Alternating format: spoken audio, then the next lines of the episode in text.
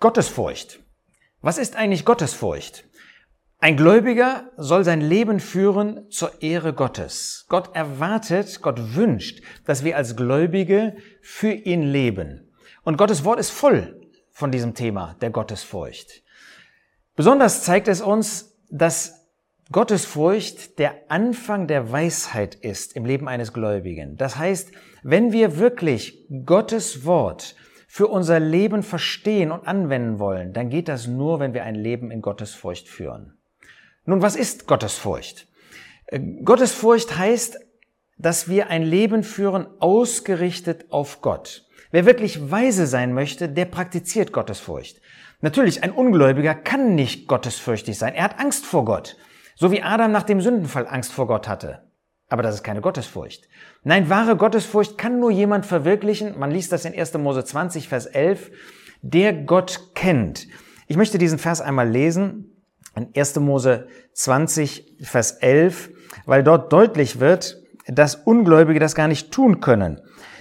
Gewiss ist keine Gottesfurcht an diesem Ort, sagt er im Blick auf Ungläubige, und sie werden mich töten um meiner Frau willen. Nein, da wo Ungläubige wohnen, da gibt es keine Gottesfurcht. Gottesfurcht kann nur der verwirklichen, der eine Beziehung zu Gott hat. Er hat Frieden mit Gott und keine Angst mehr vor ihm. Aber er hat Ehrfurcht vor Gott. Er lebt in Gemeinschaft mit Gott, dieser Gläubige. Er äh, meidet alles, was gegen Gott spricht, was etwas ist, was nicht in Übereinstimmung mit Gott ist und darf im Gegensatz dazu Gemeinschaft mit Gott pflegen. Und das große Vorbild dafür ist Christus. Christus, das finden wir in Jesaja 11. In Jesaja 11 sehen wir vorbildlich, prophetisch von dem Herrn Jesus, das gesagt wird in Vers 2, auf ihm wird ruhen der Geist des Herrn, der Geist der Weisheit und des Verstandes, der Geist des Rates und der Kraft, der Geist der Erkenntnis und der Furcht des Herrn. Das heißt, der Herr Jesus hat hier in seinem Leben wahre Gottesfurcht, wahre Ehrfurcht vor Gott gezeigt als Mensch. Er ist selbst Gott, aber er hat hier gelebt als Mensch und hat uns gezeigt, was wahre Gottesfurcht, wahre Gemeinschaft mit Gott, ein Leben für Gott und mit Gott ist. In der neutestamentlichen Zeit finden wir übrigens oftmals einen anderen Begriff benutzt, das ist Gottseligkeit, ein Leben für und mit Gott. Wenn wir ein paar Stellen uns anschauen, wo in Gottes Wort ähm, die Rede ist von der Gottesfurcht, dann fange ich an in 2. Mose 20. Da lesen wir in Vers 20, Mose sprach, fürchtet euch nicht, denn um euch zu prüfen ist Gott gekommen und damit seine Furcht vor eurem Angesicht sei, dass ihr nicht sündigt. Ihr seht, da ist es, fürchtet euch nicht. Also Gottesfurcht kann nicht heißen Angst vor Gott, sondern es heißt fürchtet euch nicht. Wir brauchen keine Angst zu haben. Aber Furcht vor eurem ähm, Angesicht, Gott ist gekommen, damit seine Furcht vor eurem Angesicht sei, damit ihr nicht sündigt. Genau das ist das. Furcht zu haben vor etwas, was im Widerspruch zu Gott ist, was mit Sünde in Verbindung steht. Es ist ganz interessant, dass äh, mit der Herrschaft des Herrn Jesus in 2 Samuel 23, ähm, da spricht David vorbildlich von, auch diese Gottesfurcht ähm, verbunden wird. Der Gott Israels hat gesprochen, der Fels Israels hat zu mir geredet, ein Herrscher unter den Menschen, gerecht, ein Herrscher in Gottesfurcht. Wenn der Herr Jesus regieren wird hier, dann wird er bei den Menschen Gottesfurcht hervorbringen. Nicht genug damit, Gottesfurcht hat zu tun mit Treue, hat zu tun mit einem ungeteilten Herzen für Gott. Das lesen wir in 2. Chroniker 19 in Vers 9. Und er gebot ihnen, das ist Josaphat, und sprach, so sollt ihr tun in der Furcht des Herrn mit Treue und mit ungeteiltem Herzen. Wer gottesfürchtig ist, ist treu, hat ein ungeteiltes Herz für Gott. Nehemiah spricht in seinem Buch auch von ähm, Gottesfurcht und er zeigt uns da in Kapitel 5, dass Gottesfurcht eng verbunden ist mit Gehorsam. Nehemiah 5, Vers 9, und ich sprach, nicht gut ist die Sache, die ihr tut, solltet ihr nicht in der Furcht unseres Gottes wandeln, dass wir nicht den Nationen, unseren Feinden, zum Hohn seien. Und in Vers 15, aber die früheren Statthalter, die vor mir gewesen waren, hatten das Volk beschwert und Brot und Wein von ihnen genommen, dazu 40 Sekel Silber, auch ihren Diener herrschen willkürlich über das Volk, ich aber tat nicht so aus Furcht vor Gott. Also auch in irdischen Beziehungen treu und gehorsam zu sein. Das ist Gottesfurcht. Dann finden wir dieses bekannte Wort über die Gottesfurcht in dem Buch Hiob. Da heißt es in Kapitel 28, Vers 28, Siehe, die Furcht des Herrn ist Weisheit und vom bösen Weichen ist Verstand. Wahre Weisheit, also ein wahres Leben in Übereinstimmung mit Gott, unter Gottes Weisheit, ist es vom Bösen zu weichen und durch Gottesfurcht geprägt zu sein. Der Psalmist David in Psalm 19 zeigt sogar, dass Gottes Wort einmal als Gottesfurcht bezeichnet wird. In Psalm 19 heißt es in Vers 10, die Furcht des Herrn ist rein und besteht ewig. Das ist da eine Bezeichnung von Gottes Wort. Da gibt es eine ganze Anzahl von Bezeichnungen. Und da zeigt David, dass Gottes Wort in unserem Leben Gottesfurcht hervorbringt. Dieses bewusste ähm, Halten vor Gott, dieses bewusst, diese bewusste Gesinnung in Gehorsam und in der Furcht, die rein ist. Dann finden wir in Psalm 34, dass ähm, wieder David uns einen weiteren Aspekt der Gottesfurcht zeigt. Da heißt es in ähm, Vers 12, Kommt ihr Söhne, hört mir zu, die Furcht des Herrn will ich euch lehren. Wer ist der Mann, der Lust zum Leben hat, der Tage liebt, um Gutes zu sehen? Also Gottes Furcht ist das prägende Merkmal von dem, was wirklich Leben eines Gläubigen ist. Bewahre deine Zunge vor dem Bösen und deine Lippen, damit sie nicht Trug reden. Das ist ein sauberes Reden. Das ist eine Zunge, die ähm, Reines ausspricht, die nicht Böses, die nichts Verkehrtes ausspricht. Weiche vom Bösen und tu Gutes, suche Frieden und jage ihm nach. Das ist das Gute tun. Das ist die das Wegwenden von dem Bösen, das ist dem Frieden nachzujagen. Und die Augen des Herrn sind auf die Gerechten gerichtet. Das heißt, wenn man dann in Gerechtigkeit ihm zur Ehre lebt.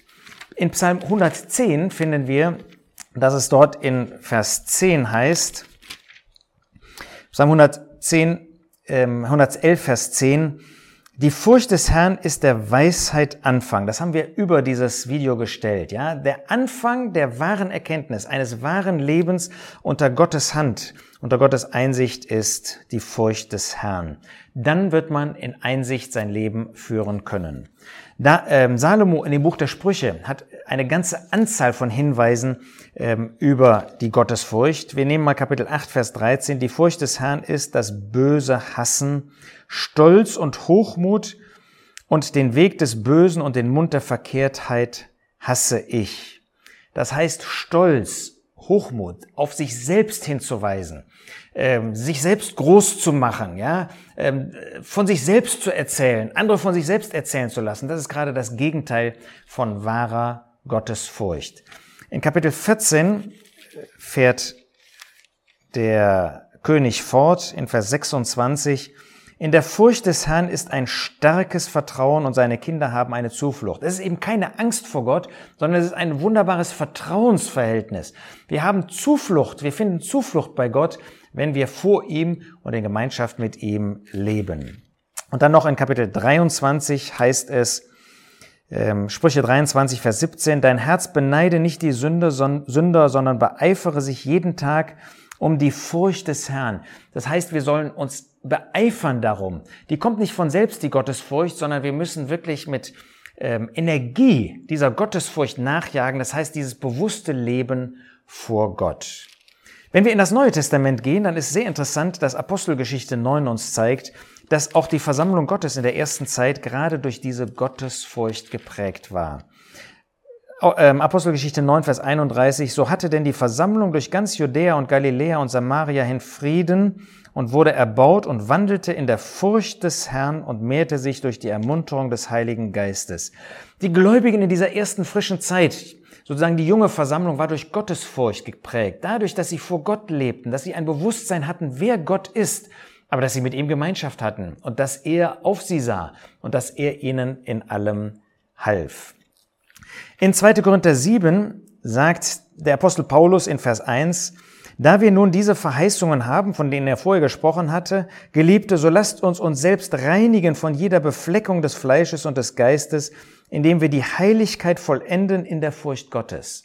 Das heißt, das Glaubensleben eines Gläubigen ist dadurch geprägt, dass er Nein sagt zu Unreinheit, zu Verunreinigungen und dass er die Heiligkeit vollendet. in Gottesfurcht. Das heißt, durch die Gottesfurcht findet die Heiligkeit letztlich ein volles Maß. Dadurch entsprechen wir Gottes Gedanken in Heiligkeit als solche zu leben, die wir ja sind. Wir sind Heilige und stimmen dann in unserem Leben überein mit dieser Stellung, in der wir sind, indem wir heilig als Abgesonderte für Gott leben. Dann auch in 1 Timotheus 1 finden wir noch einmal diese Gottesfurcht ähm, vorgestellt. In 1 Timotheus, Entschuldigung, 2, Vers 10 im Blick auf Frauen, sondern was Frauen geziemt, die sich zur Gottesfurcht bekennen. Was ist das? Reinheit, Schamhaftigkeit, Sauberkeit, Demut, gute Werke. Das wird hier auf Frauen bezogen, das darf uns alle prägen. Demut, Reinheit in Gedanken, in Worten, in Taten und gute Werke. Und dann darf ich noch hinweisen auf das Thema Gottseligkeit. Gottseligkeit ist eigentlich ein neutestamentlicher Ausdruck für Gottesfurcht. 1. Timotheus 2 sagt, dass wir ein Gebetsleben haben dann, ähm, vor dem Herrn, dass wir für die Menschen beten, 1 Timotheus 2, Vers 2, für Könige, alle, die in Hoheit sind, damit wir ein ruhiges und stilles Leben führen mögen in aller Gottseligkeit und würdigem Ernst. Ja, unser Wunsch ist, gottselig zu leben. Und deshalb beten wir auch. Beten wir für die Obrigkeiten, beten wir für die Könige und auch für alle Menschen. Denn unser Wunsch ist, vor Gott in Ruhe, in Stille zu leben, nicht eben groß herauszukommen, sondern das einfach zu tun, was Gott möchte.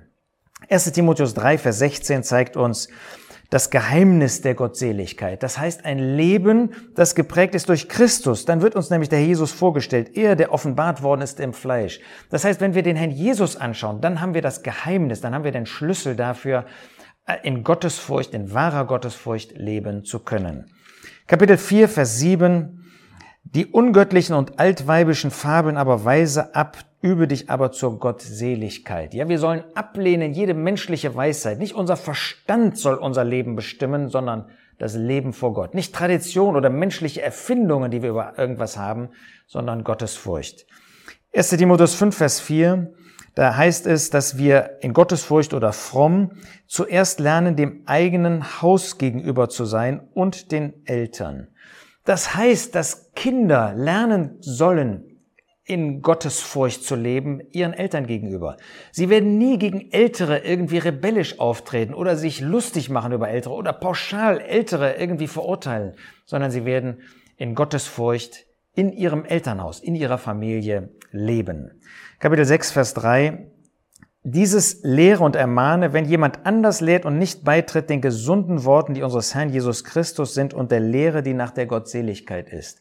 Ein gottseliger Lebenswandel ist in Übereinstimmung mit der Lehre des Wortes Gottes oder mit anderen Worten gehört zu der gesunden Lehre. In Gottesfurcht hält man die Lehre des Wortes Gottes, die biblische Lehre fest. In Vers 5 heißt es dann auch, beständige Zänkereien von Menschen, die an der Gesinnung verdorben sind und die Wahrheit verloren haben, die meinen, die Gottseligkeit sei ein Mittel zum Gewinn. Nein, man sucht keinen materiellen Gewinn durch Gottseligkeit, durch Gottesfurcht. Man sucht keinen Gewinn durch den Dienst. Man möchte nicht groß sein, für sich selbst Ehre suchen, sondern man möchte für Gott, mit Gott leben. 2. Timotheus 3, Vers 5 zeigt, dass es ähm, eine Form der Gottseligkeit gibt. Aber wir sollen in unserem Herzen vor Gott leben, nicht einfach nach außen hin so tun, als ob. Dann in Kapitel 3, Vers 12 ähm, spricht der Apostel davon, alle aber auch, die gottselig leben wollen in Christus Jesus, werden verfolgt werden. Wer für den Herrn in Gottesfurcht lebt, muss erwarten, dass er abgelehnt wird. Und dann finden wir da interessant in Titus 2, Vers 12, dass es die Gnade ist, die uns unterweist, Gott selig zu leben. Die Gnade unterweist uns eben nicht gottlos zu leben, sondern gottselig zu leben. Es ist nicht das Gesetz, das uns dahin führt, sondern das Bewusstsein der Gnade und das Ablehnen jeder Gesetzlichkeit. Ich fasse zusammen. Gottesfurcht heißt nicht Angst vor Gott, sondern Ehrfurcht vor Gott zu haben. Wir meiden zweitens alles, was im Widerspruch ist zu Gott. Drittens, wir leben in Gemeinschaft mit Gott, wenn wir gottesfürchtig sind, vor Gott zu seiner Ehre. Wir haben ein bewusstes Leben in der Gnade nach der gesunden Lehre. Fünftens ist eine innere Ausrichtung auf Gott. Es geht nicht darum, äußere Formen zu haben, sondern eine innere Ausrichtung, die aber äußere Früchte auch haben wird. Und sechstens, es ist ein wertvolles, es ist ein glückliches Leben, wer mit Gott, vor Gott in Gottesfurcht lebt. Und das wünsche ich dir, dass du das kennst, dass du das lebst, auslebst und dass du das verwirklichen kannst. Wir alle brauchen das.